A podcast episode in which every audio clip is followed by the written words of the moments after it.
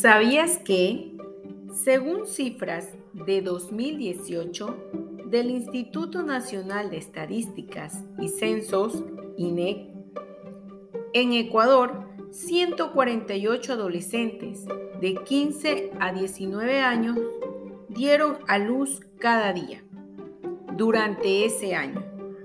Esto coloca al Ecuador como el segundo país de la región con la tasa más alta de embarazo en adolescentes.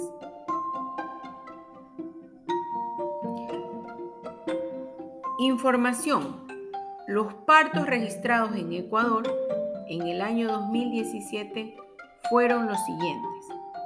107.800 partos totales y 24.794 partos de adolescentes y niñas. ¿Qué porcentaje de adolescentes, incluidas niñas de 10 a 14 años, dieron a luz en el año 2017? Partos registrados en Ecuador en el año 2017 107.800 partos totales, de los cuales 1.735 partos son de niñas de 10 a 14 años de edad. ¿Qué porcentaje de niñas de 10 a 14 años dieron a luz en el año 2017?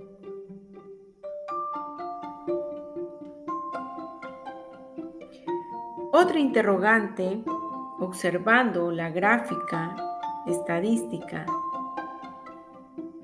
de INEC, nos muestra la tasa específica de nacidos vivos de madres adolescentes de 10 a 14 años. Ante ello, se plantea la pregunta, ¿cuál es el año en que hubo la mayor tasa especificada de nacidos vivos de madres adolescentes de 10 a 14 años, ¿cuál es el año?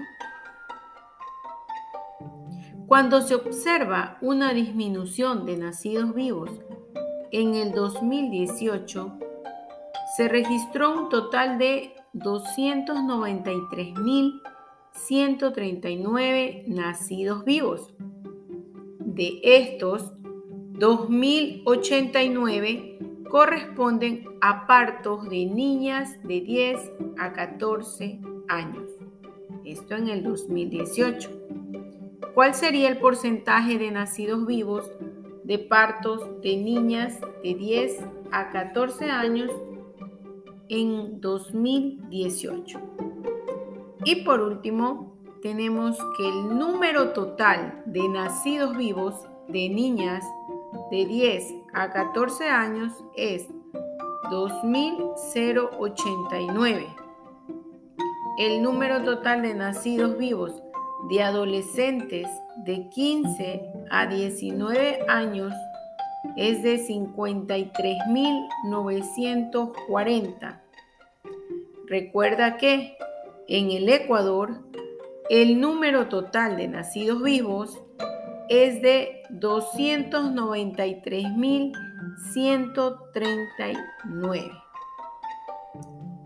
Ante ello planteamos la siguiente interrogante. ¿Cuál es el porcentaje de nacidos vivos de adolescentes en 2018, incluidos los de partos de niñas de 10 a 14 años de edad.